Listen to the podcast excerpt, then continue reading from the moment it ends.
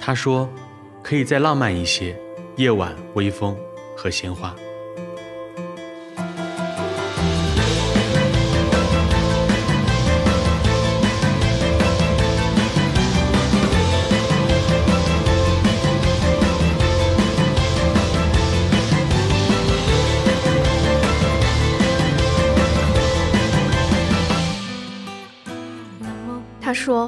我唱的时候，那些哒哒哒会越来越多，就像是种文化的消失。当世界愈近末日，我们听得明白的字就愈少。我觉得末日未必会是陨石撞落的一瞬間，而是慢慢衰退。”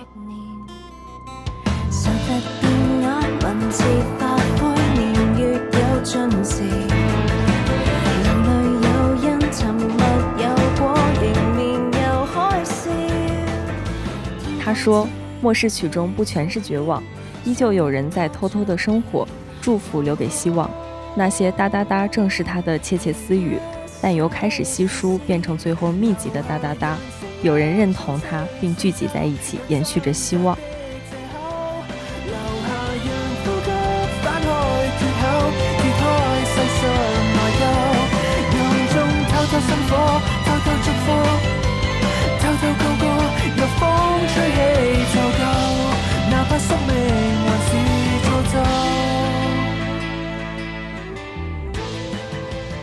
Hello，大家好，欢迎收听最新一期的多云转晴，我是顺子。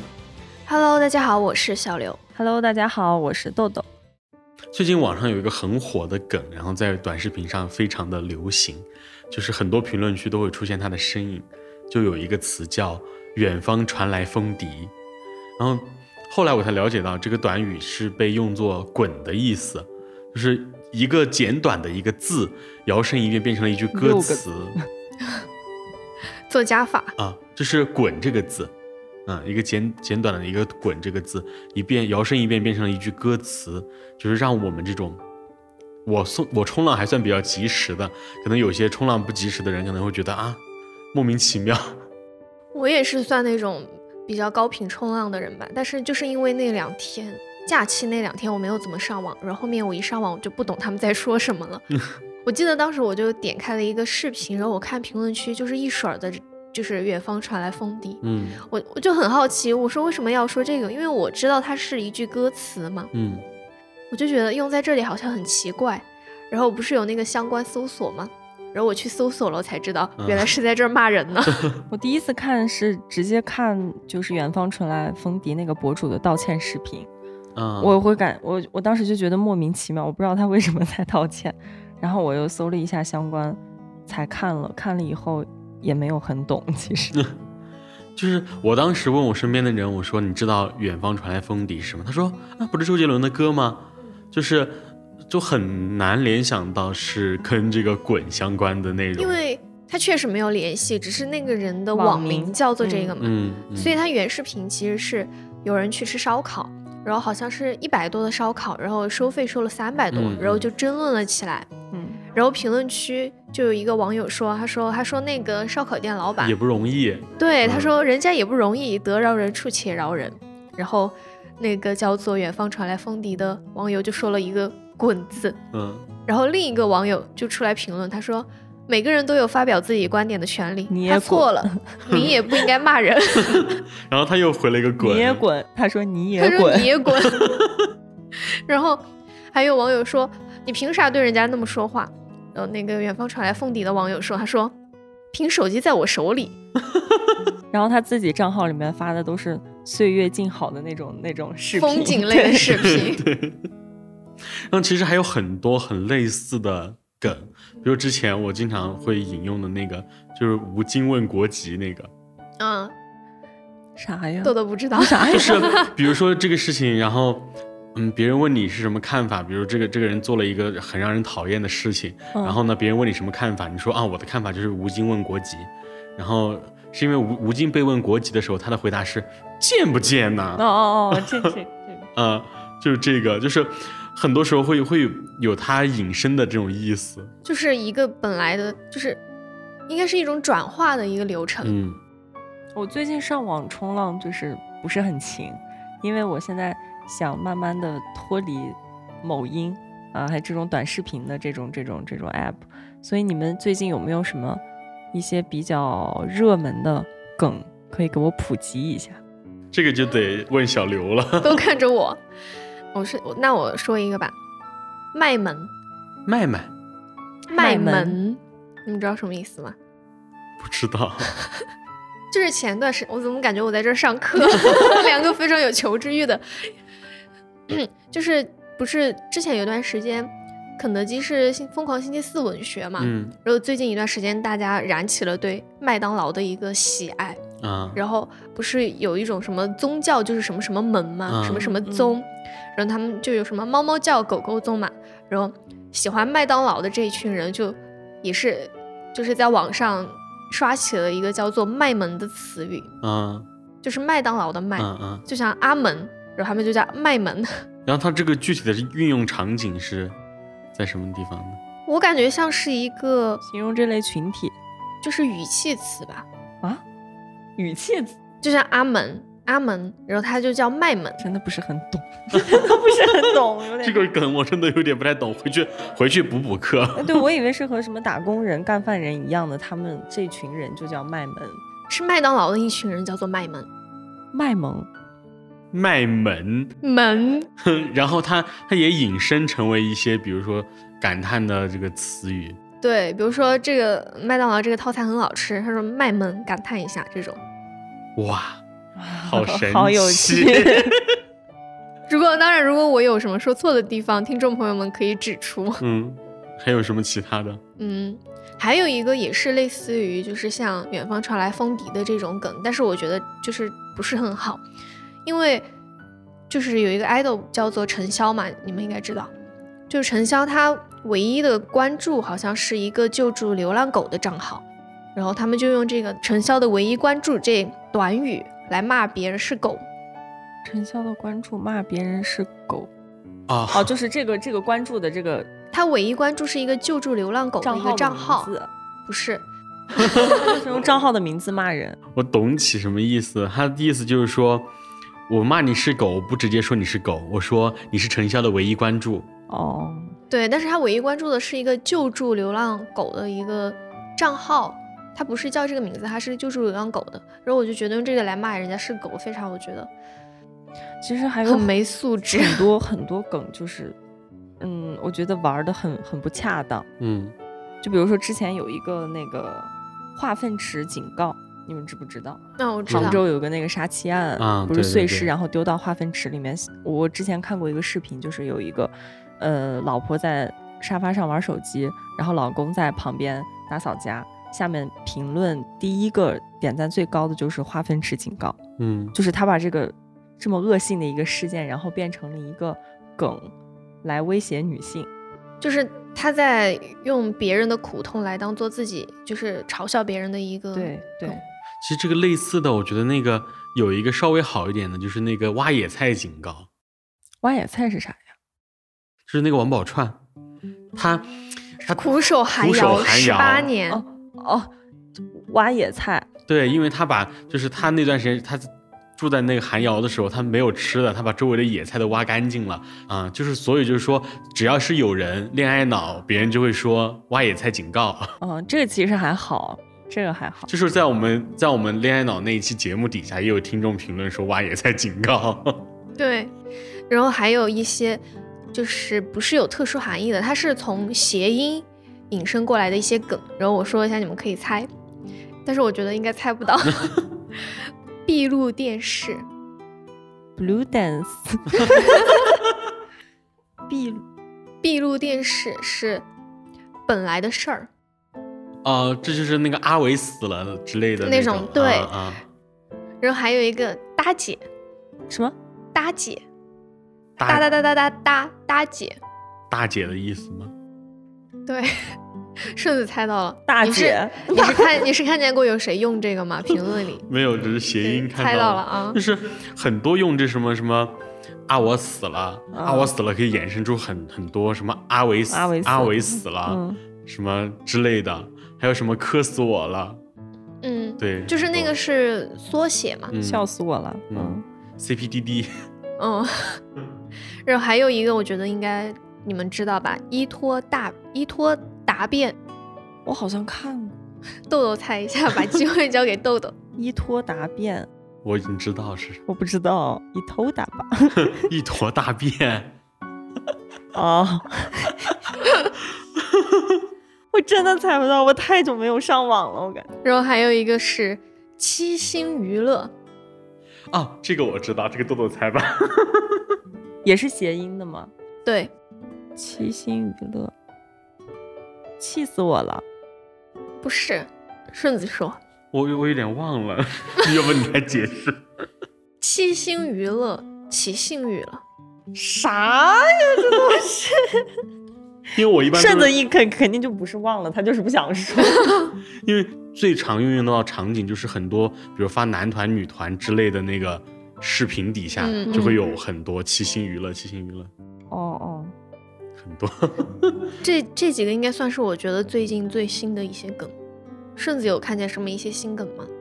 最近我我昨昨天晚上我还就配了一个小短的一个东西，叫就是我想走出浪浪山那个，是最近、最近有一个有个动画叫《中国奇谭》，然后里面其中有一段讲的那个故事，就大概是一个呃一个小野猪，然后他去一个就是类似于是一个在那个山里面去打工，然后呢，他是一个有一个有个熊的那个老板。然后呢，其实就是其实他是有一点在反映，就是现在打工人那种现状的那种感觉，啊。然后他说，其实走出浪浪山就是他想走出现在这个工作环境啊之类的话。改变现状啊。，对，然后就是，然后就很多网友在网上去说说这个事情嘛，就其实引发了一些讨论的，就是说对于我们职业啊，对于我们这些这些现状的思考。我觉得这种的这种用的梗还挺好的，因为它其实是引引发了一个热度吧，就是因为有人去去描去画这个这个形象，这个小野猪的形象，然后也有人去配音啊，或者或者是有有人去因为这个去看了这个动漫。它动漫其实其实这个动漫里面每一个故事都在讲一个嗯比较深刻的道理。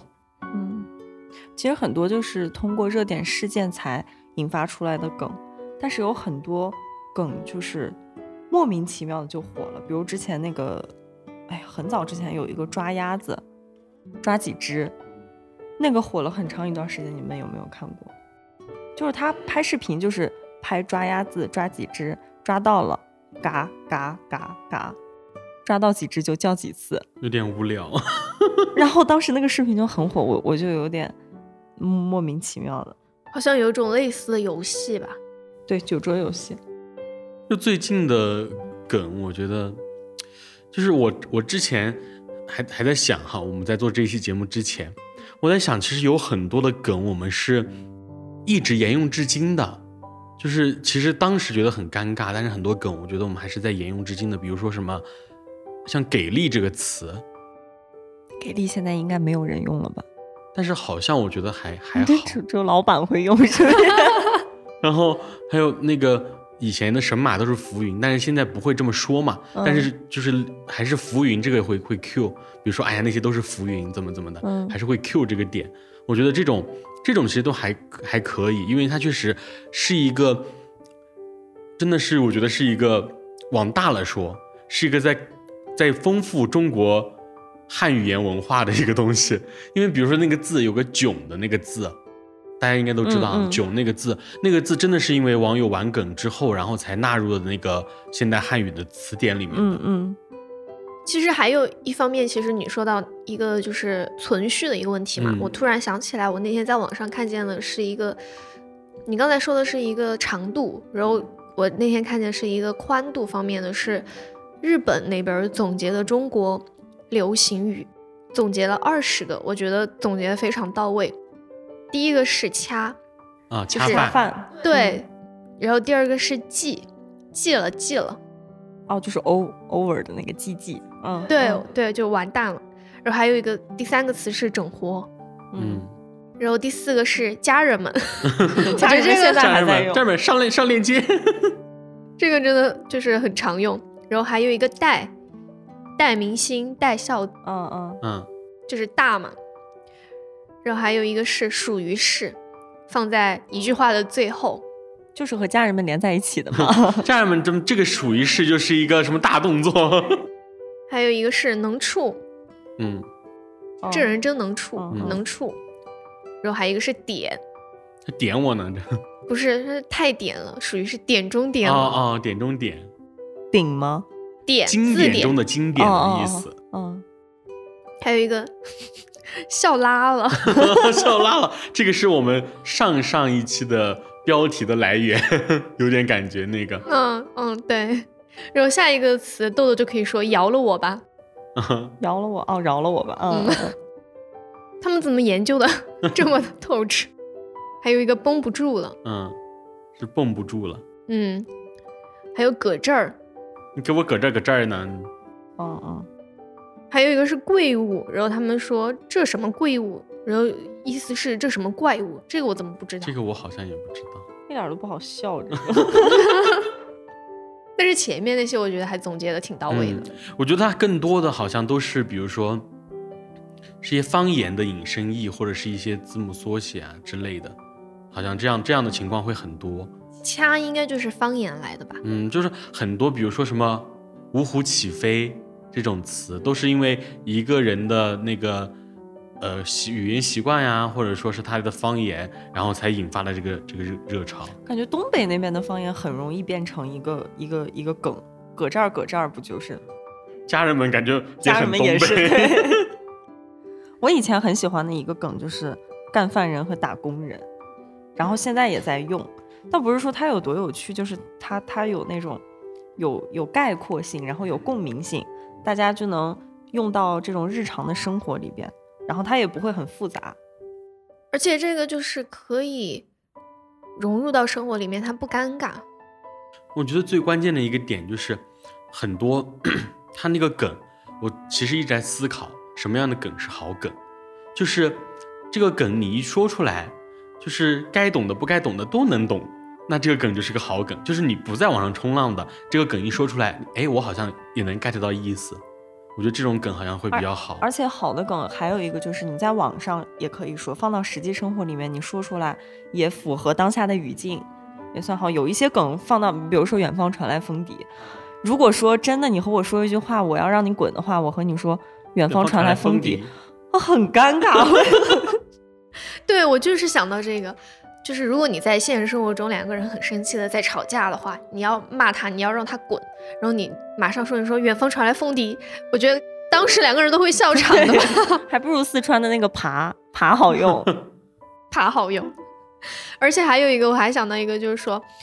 如果遇到那种不懂梗的人，他不知道你这个词是什么意思，然后你跟他说“远方传来风笛”，他可能会觉得你在暗恋他，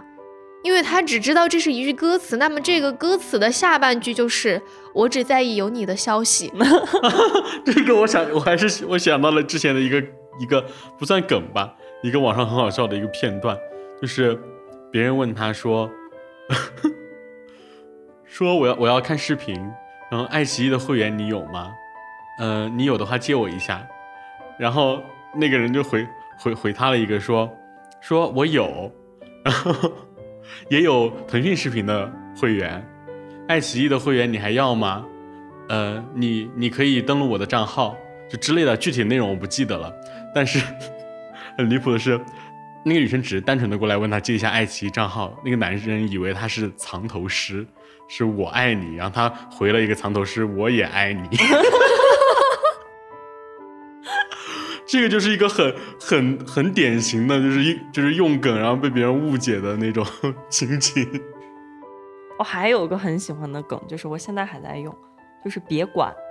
啊，别管这个这个，我感觉少管我。对我感觉很好用，这个就是态度很明确，因为有了这个梗，我才能直接的说出来这句话。就比如说，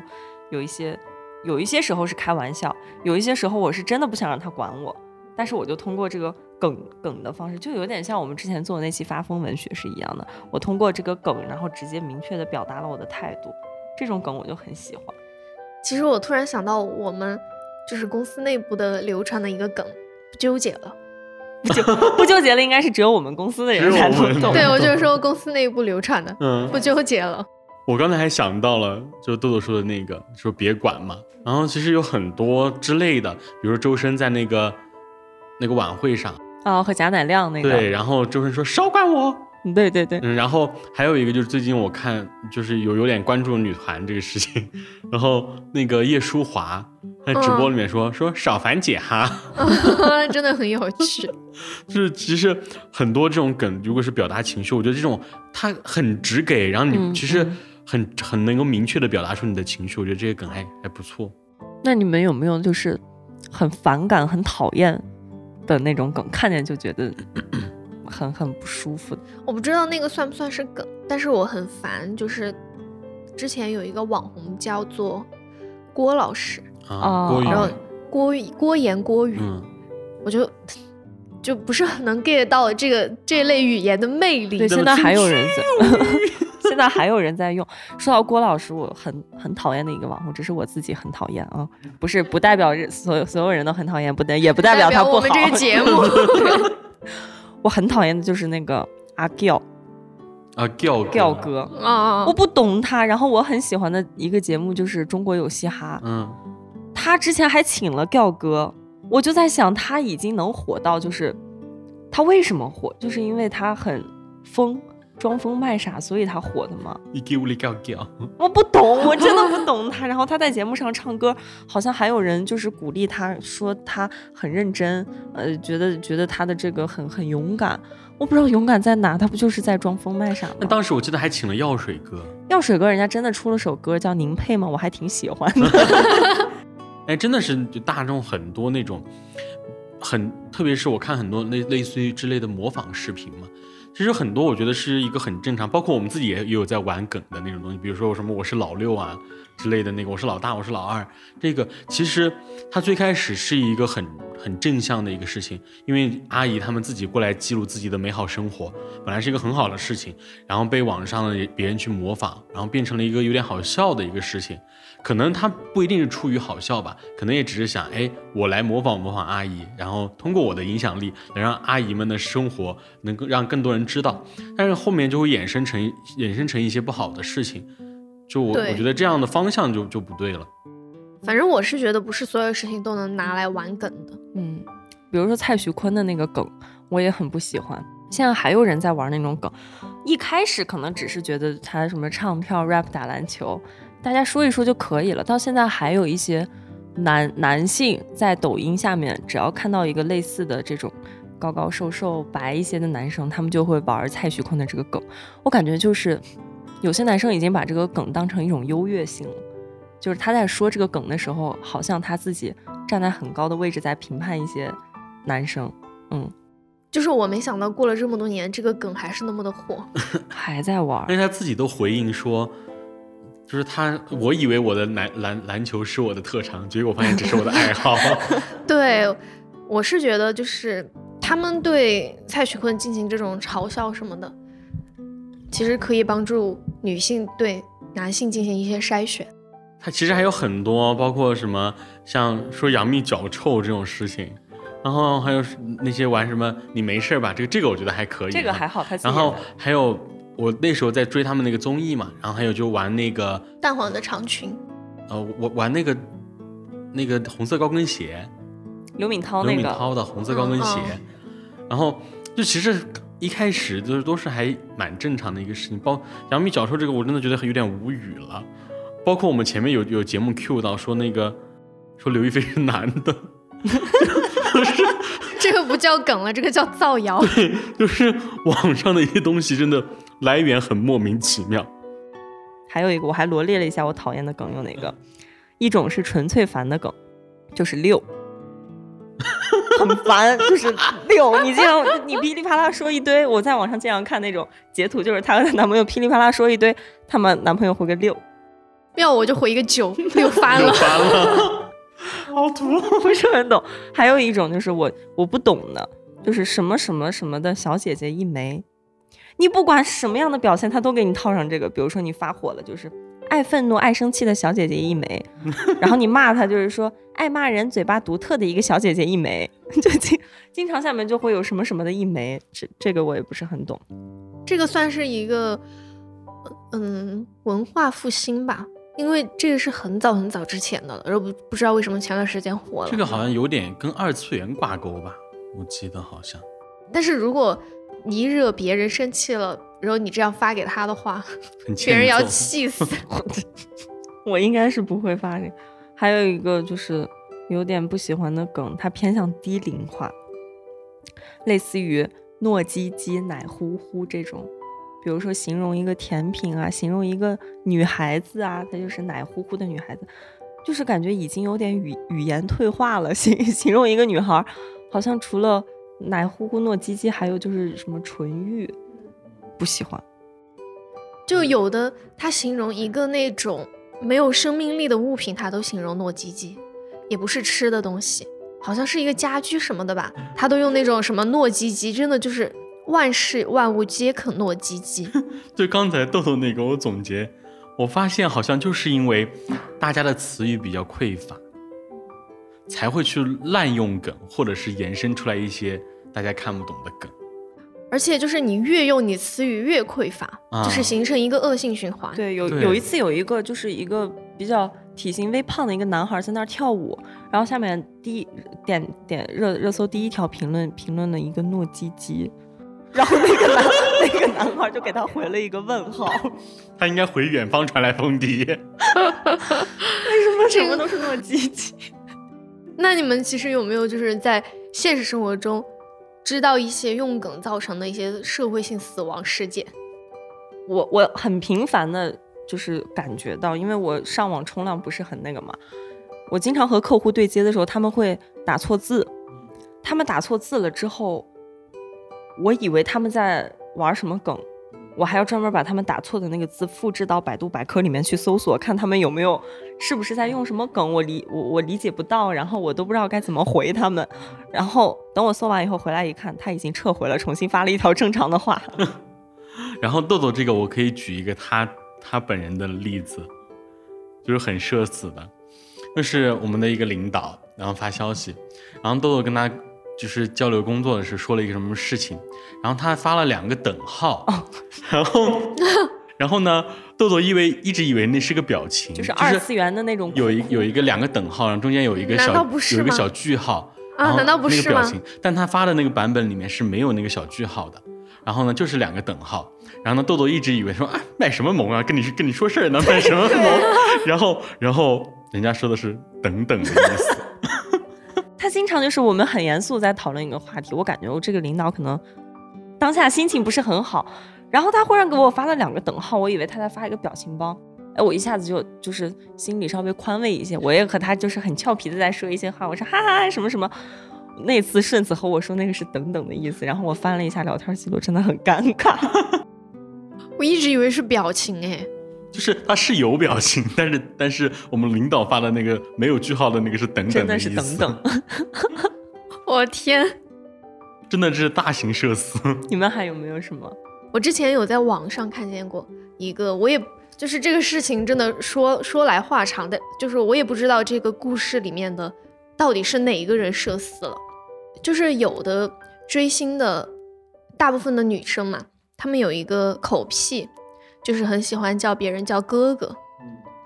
不是叫男性叫哥哥，就是他喜欢叫那些小姐妹叫哥哥，就是算他们的一个口癖吧。然后我之前看见一个帖子，就是有一个女生她在他们的那个小区的微信群里面看见了一个头像，是她认识的一个 idol 的一个照片，是一个选秀的一个 idol 嘛。然后这个女生她就以为对面也是个女孩子，然后当时那个对面那个人就说了一个什么，然后这个女生她就说，她说哥哥你真的天真，然后她还发了几个句号嘛，就更像那种就是会追星的一些女生会用的一些句式。嗯就有点对暗号的意思了，嗯，就是哥哥加上几个句号，就有点对暗号的意思的。结果不到一分钟他就被骂了，为啥呀？因为就是用 idol 当头像的对面那个是个男生，然后跳出来骂人的是他女朋友或还是他老婆，哦，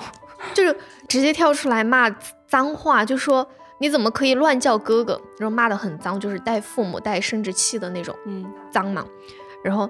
那个喊哥哥那个女生，她其实也当时也就有点懵，她就说，她说她就解释说这只是一种口癖，然后她看见对方以为她看见对方的头像，以为是男是女生，她才这么叫的，她根本就不知道一个男生也会用那种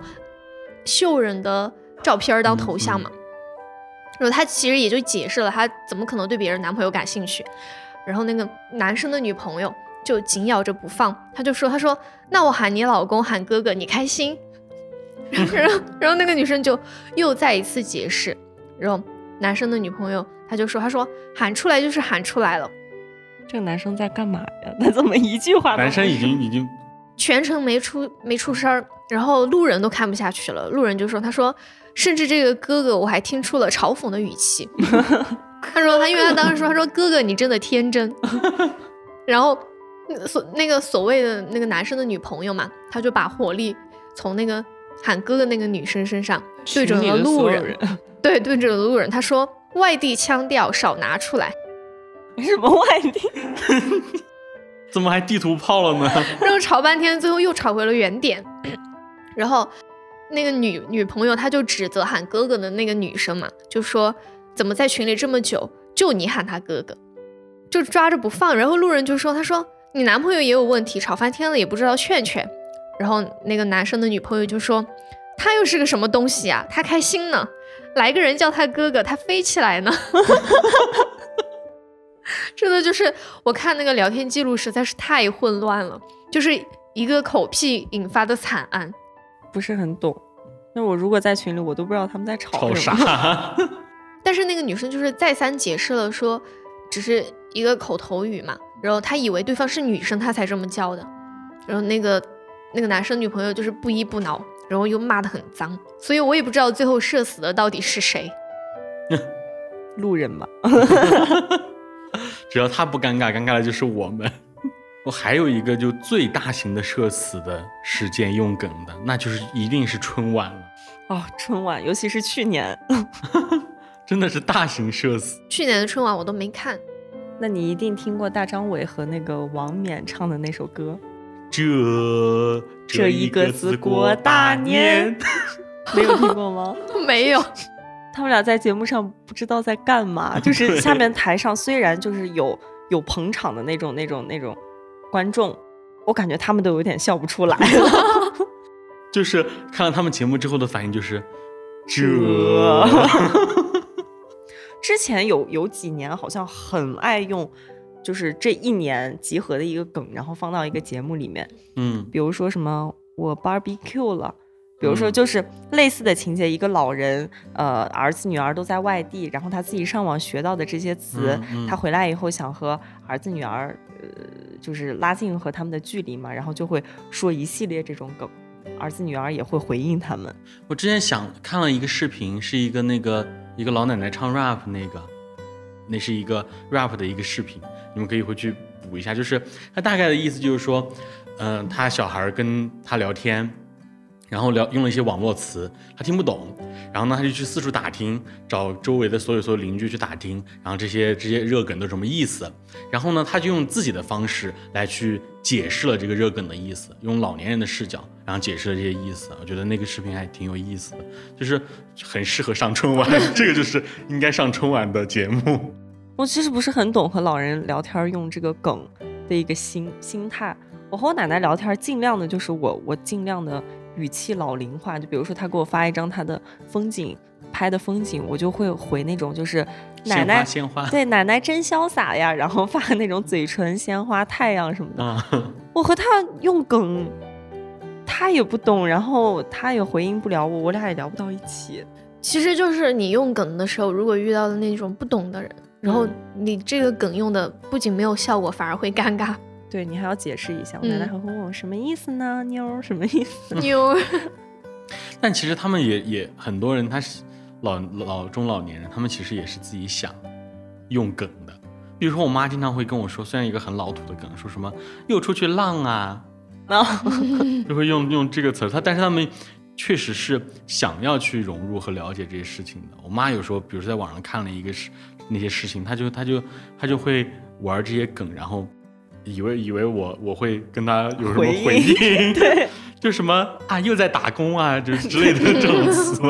我爸每次和我说吃饭了，他现在就会说快去干饭了。嗯然后我他他有时候吐槽什么的时候，他会用那种嗯、呃意志腔。他说，比如说我办了个什么事儿，他感觉很好笑。他说：“哦，你这个愚蠢的土拨鼠，好像个发了霉的橙子。”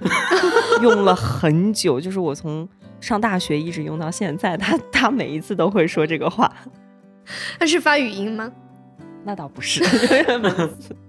所以就是我们刚才聊那么多梗嘛，就是它流行是，你们有想过它是为什么会流行吗？就是有我我的观点是，就像我前面说的那个，其实还是因为大家的语言的一些匮乏。流行语言的倒退。对，就是我我我自己也不是说我自己语言表达有多好吧，但是就是，嗯，哎呀，我感觉有点词不达意。就是很多时候我们词不达意的时候，但是我们会尽力的去表述表述，而不是说我引用一个网上的热梗，可能这个热梗并不是贴合我当前的情绪和心境，并不是能够完完全全表达出我现在个人现在的想法。然后我我去为了用梗，为了去赶潮流，然后呢，甚至是错误的表达了自己的想法。我觉得真的是语有一点语言退化的意思吧。感觉现在已经不是语言退化了，它可能更严重，它有点类似于思维的退化。就比如说我们以前，我们很呃几年前，相当于是梗的这种创造者和使用者。就比如说打饭打打饭人、打工人和干饭人，嗯，就是我们创造了它，然后我们会用到实际的语境里面，这个就很合适。但是现在好像我们已经成了梗的呃追随者。就比如说嗯我们总总有补课一个词嘛，嗯不知道的话，我们得去补课。你像昨天小刘还推给我一个微博，他是专门科普现在的一些梗，然后下面评论区你们还说就很像一群嗷嗷待哺的老年人，就是不知道是什么意思，他们就会在评论区里面问。对，现在就感觉就是大家在在追着梗跑，因为梗嗯。太多了。嗯。那这样子的话，就已经失去了梗原本的意义。对，我觉得豆豆刚刚说追着梗跑那个，我说很形象，就是嗯。有一种被支配的感觉，对，而且就是大家会用这些梗，我觉得有一个原因也是说想跟风，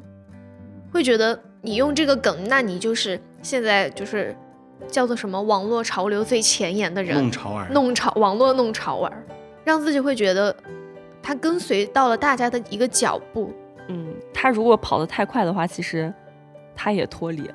因为别人别人别人不会懂他说什么。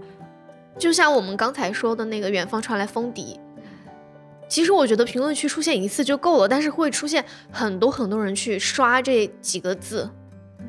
都是一样的，那有什么意义呢？而且评论区我觉得一一个很大的一个意义就是大家都表达自己的意见，但是现在这些梗的出现就是让大家都只用一个梗。而且好像是在赛谁的梗更好笑。就是对，然后比谁的点赞冲到了第一名。嗯，，对，就是感觉不同人的思维已经被同化了。正常交流也是一样的。比如说我我学梗，一个一个朋友的局，大家都互相不认识，然后我说出来一个梗之后，你如果也听过那个梗，我们俩的距离就会很快的拉近，就是好像我们都懂同一个东西一样。但是正常的社交，我感觉嗯可以是这样，但是不应该是这样。比如说，我们就应该想一些我们要聊的什么话题，而不是说我一直在在抛不断的梗，你一直在回应同一个梗，然后这样子来聊天，我感觉就聊得很表面，就只局限在梗里了。而且我觉得，就是现在的这些热梗，很像一种奶头乐。奶头乐是什么？嗯，小孩断奶断奶之后，他会那个有一个奶嘴，哦哦然后他哦去吸，然后就会有他他就会有那种安全感。奶头乐就是大家都沉迷在这种消遣娱乐和感官刺激的产品里面，短视频也是一种奶头乐，就是让你把时间都花费进去了，而没有办法思考现实的一些东西。其实这个就是用一个之前说到的一个词叫“娱乐致死”吧，就是我们真的太娱乐化了很多事情，哪怕是一个很严肃的事情，我们也会去把它娱乐化。就像豆豆前面说的那个化粪池警告，那其实就是拿别人的伤痛和一些社会性的事件来开玩笑，我觉得这样就很不好。对，而且就是说到这个梗嘛，然后我做材料搜集的时候我看了一篇文章，然后它文章里面就提到了一些名词。第一个名词叫做词义贬值，就是因为我们网上聊天大家都在打字嘛，就是只有文字，没有你当面聊天的那种语气，没有办法从文字里面来判断对方的一个情绪。对，所以你表达开心的话，你就要打很多个哈哈哈哈，好像打的越多你就越开心。然后你表达一些惊讶，你要打很多的感叹号或者问号，你就打越多，表现你的情绪好像越饱满。这种就是词义贬值，就是说通过字符、字词符号数量来表达一个重视，来拉高了情绪阈值的一个滥用。然后所以就有人担心，这样下去会不会导致语言的一个通货膨胀？就好像到了后面，你打的字得越来越多才行。这个我举一个很大家很一目了然的例子，就是有一个有一个梗，之前说的重要的事情说三遍。啊，这就是一个很典型的，就是语言膨胀的这个一个例子。它它可以叫语言膨胀，我感觉它也可以叫态度膨胀。就是呃，之前不是很火的那个 YYDS 吗？现在大家用这个梗会很轻易的就把自己的情绪和态度表达到一个满的状态。就比如说，我看到一个随便看到一个我觉得比较好看的画儿，比较好看的电影。我就会说 Y Y D S，那如果真的到了 Y Y D S 的 Y Y D S 的时候，又该用什么表达？嗯，这个就还有还有一个我前段刚前，还有一个就是我刚了解到的一个词叫必称，就是一语成谶的那个谶。然后因为最近很很多之类的词，比如说什么啊我死了，什么笑死我了，这种就经常会有人或者我去世了怎么怎么的，嗯嗯，经常会拿这些。就是跟死亡相关啊，什么是这些去做一些梗，嗯嗯，就是他这个意思就是说，你要去避免避免到这个一语成谶的这些事情。你比如说之前那个有一个 OST 的那个一个主播，然后他之前发过一个动态，就是说什么离什么靠近坟墓之类的吧。哦，就是赛车的那个。对，然后他就出事了。就是避称这个点，就是其实就不要把。什么死啊这些挂在嘴边吧，不吉利。对，就是简单来说就是不吉利，就真的很很。比如说你回家，你你跟你爸妈说说，哈哈，笑死我了。我妈肯定会和我说不要说不要说死，对，或者说大过年的说什么死。对，对，这个就是还是看大家对这方面。有的人他其实我会想到，有的人如果他不害怕死亡的话，他就不在意这个。我感觉玩梗的这些人应该都怕吧？怎么开炮了呢？就比如说笑死我了什么什么这种，好像现在已经成了我们现在日常的语言。如果说真的我很喜欢这个东西，是认真的喜欢的话，反而会大家会回到我们以前用到的正常的语言，比如说就简单的三个字，就是我喜欢，这样子可能会比笑死我了的情绪表达要更重更深一点。就我刚才想到豆豆说的那个态度膨胀嘛，就是如果真的遇到那种很喜欢的东西。那个叫什么来着？Y Y D S 的东西，你要怎么表达？我会就是写一大段话来表达我的一个赞扬的心情。如果真的很喜欢，我不会用这么就是简简单单单单的四个缩写对来表达。嗯，刚才我也在想，就是实际上它也是一种敷衍，你不觉得吗？有时候玩梗，我们真的是一种敷衍。六啊，就是你比如说那个。六那个我有个很好的例子，我身边的朋友的事情，就她来姨妈了，然后就是出了很多血那种，然后她就跟她男朋友说，说来姨妈了怎么怎么的，她需要是得到关怀怎么的，就她男朋友回了一个六，我就问分了吗？很六，真的我觉得，我就问分了吗？分了，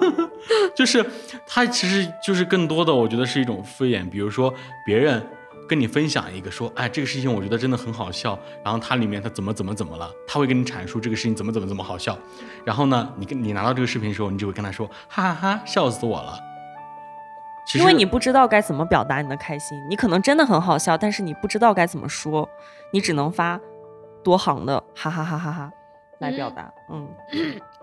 而且刚才不是说到，就是说语言通货膨胀这个问题嘛，然后就是对于大家的这种担忧，有一个叫做倪文坚的一个教授，他就用语言学中的另一种现象来给出解释，这个词语就叫做语义磨损。然后语义磨损的意思就是说，词语使用时的意义与词典意相比程度的一个弱化，就是用比较简单的一句话来说，就是一切比较高度的词语，用久了就都会失去锋芒。就像是刚才我们说的 Y Y D S 永远的神，像你这个用久了之后，它所表示出来的一个赞扬的一个程度就会被削弱。嗯，就是就是真的是有一点那种 前面你们说的那个什么语言通通货呀、通胀呀这些，然后我觉得这些还是它有一个类似于词义贬值的感觉在的，就是以前我们可能说。这个事情是我最喜欢的事情，但是很多时候我们现在把“最”的这个东西，就是很挂在嘴边，嗯，最极致的这个事情挂在嘴边了，就已经到什么，呃，已经喜欢到死了这种，然后反而喜欢的想拉屎这种 喜欢拉了，就是真真的，我们如果去频繁的使用那些很高态度的那些词。然后等我们真正到高态度，或者是表达一些低态度的事情，我们低态度的一些事情的时候，我们就不会了。所以就是刚才说的那个词语匮乏症嘛，就像大家现在一些新梗啊，就是这种层层出不穷。就是虽然它对我们现在的一些语言文化带来了一些新的活力嘛，但是它这种丰富的代价，就是说你表达更。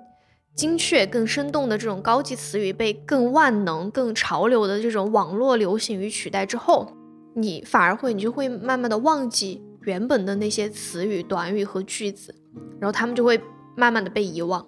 前两年其实我觉得还算不错，就是这个梗的流行程度，我感觉就是适中的。它有点现现在这个状态，我感觉有点像那种，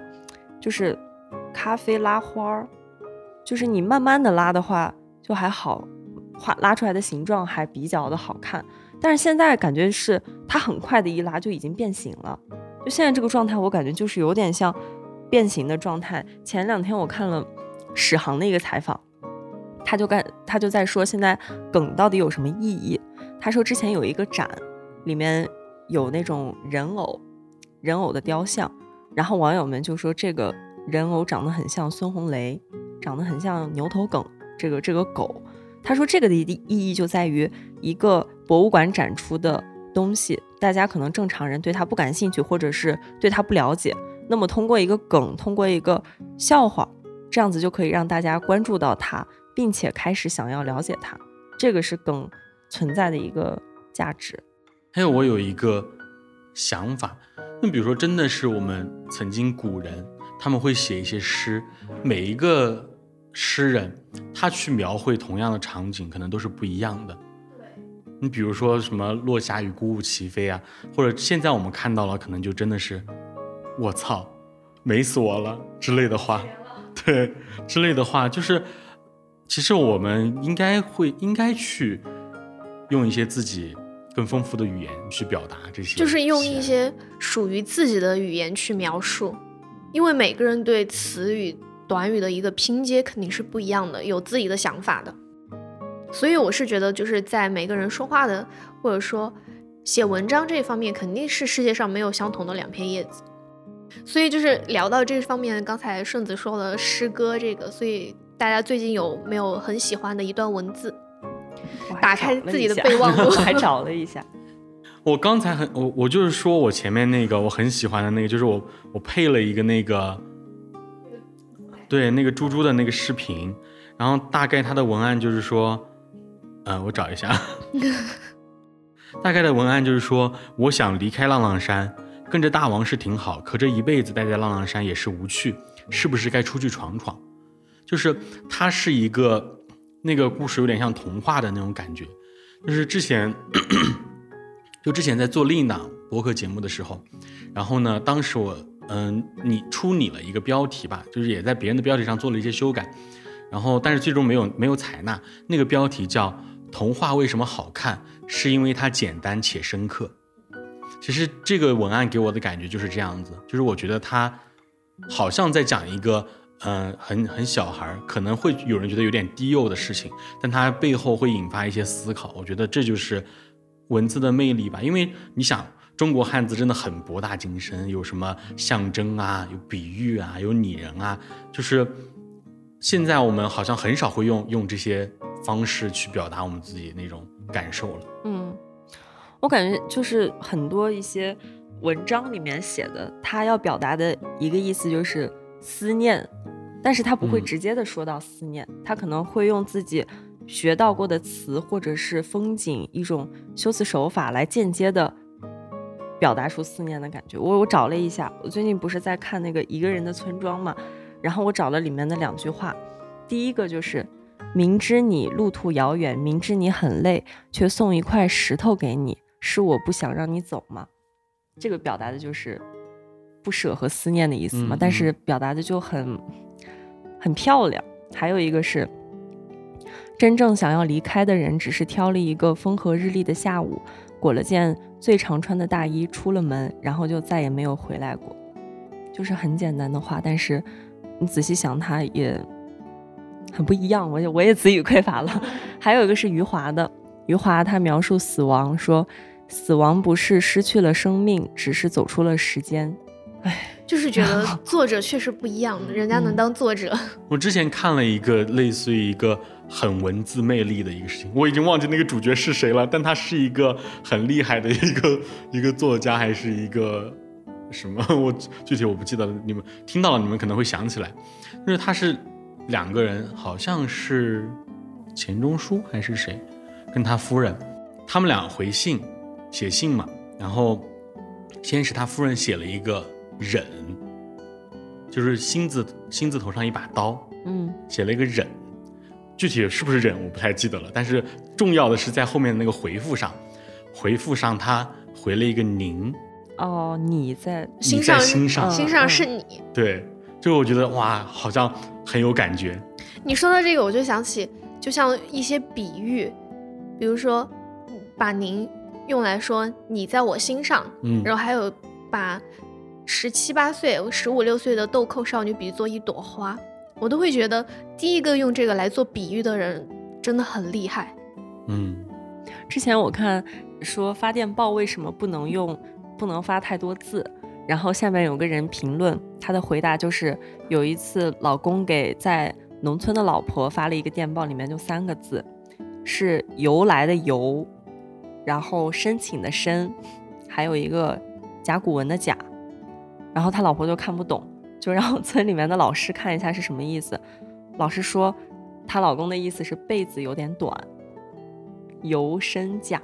就是盖住了腰就头和脚盖不住，盖住了 脚就身上盖不住，盖住了头身上和脚就盖不住，就是这个意思。终于能想到这个梗好有好有趣，好有文化。然后我最近保存的一段话嘛，就是复制保存的一段话，是出自一本书，叫做《宅门》。他说，是那个主角写给他喜欢的一个女生的信里面的内容。他说：“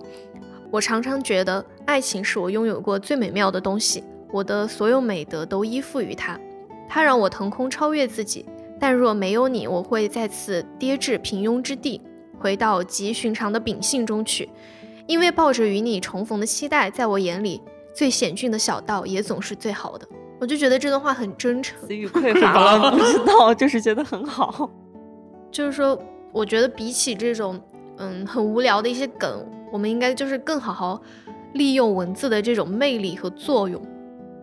文字的魅力，其实我之前不是很喜欢看冯小刚的电影嘛，它里面让我感觉。很有趣的一点就是它能让人好好说话，因为你在说话的时候，你在构思语言的时候，你也能思考一下现在说话的场景、说话的对象、语言的组织逻辑。那你在说话的过程中，其实就是在思考，好好说话，也就是在好好思考。嗯，那我觉得文字的魅力对我来说是可以。让人沉静下来，然后逃脱现在的一个浮躁的一个状态吧。因为就是如果真的看进去一些文字，然后看进去一本书的时候，就是会去想象，会就像刚才豆豆说的，会思考，然后会把一些东西记在心里。但如果是去刷一些可能一分钟都不到的短视频，你刷了一两个小时之后，你再去回忆你刚才看了些什么，可能就是大脑中会突然一片空白，就感觉这个时间是荒废掉的。所以我现在也能很很能理解，就是豆豆为什么要就是说卸载这类短视频平台。你看的时间越久，你空虚感就越强。对，我是有这种感觉。嗯嗯，我觉得文字的魅力可能是让我们更会说话吧。就是以前，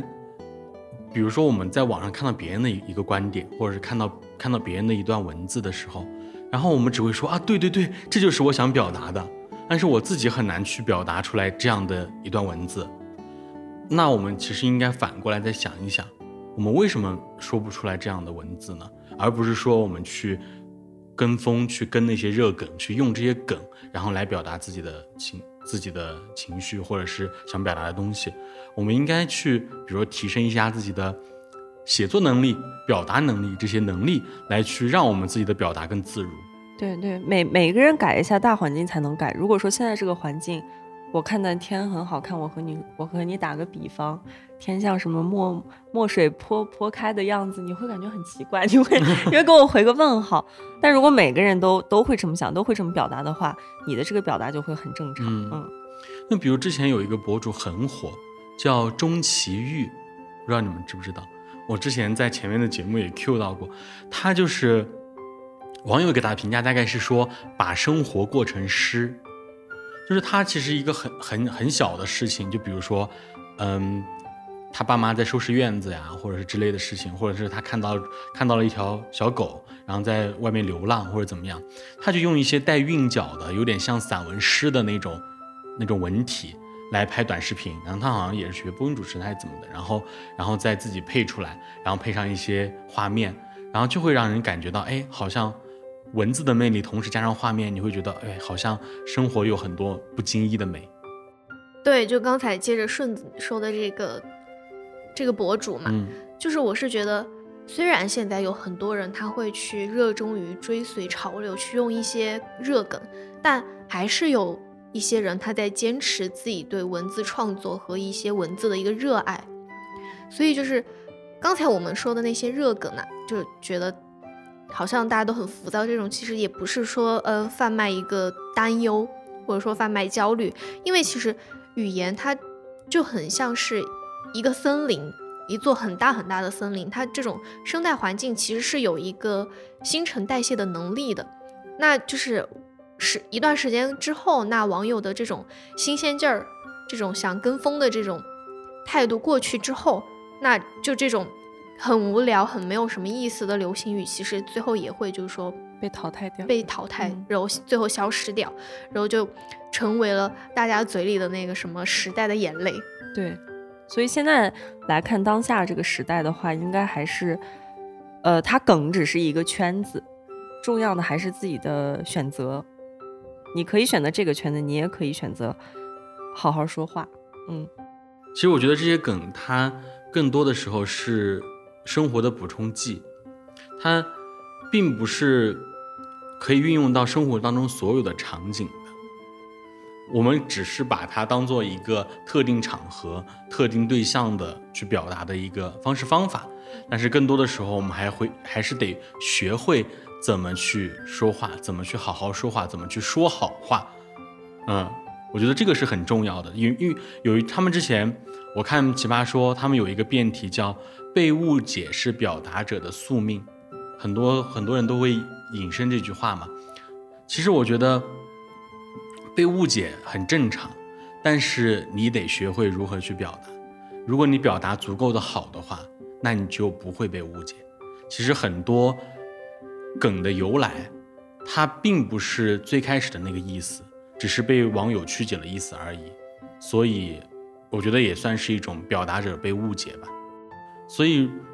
最后总结来看，我觉得梗它完全可以作为我们生活中去使用的一个东西。但是同时，我们应该提升自己对于文字魅力的感受，能够让我们更自如的去表达自己的感受。同时，大家也别忘了去跟一跟这些热梗，因为有一些梗还是比较有趣的。那我们今天的节目就到这里，我们下期再见。拜拜拜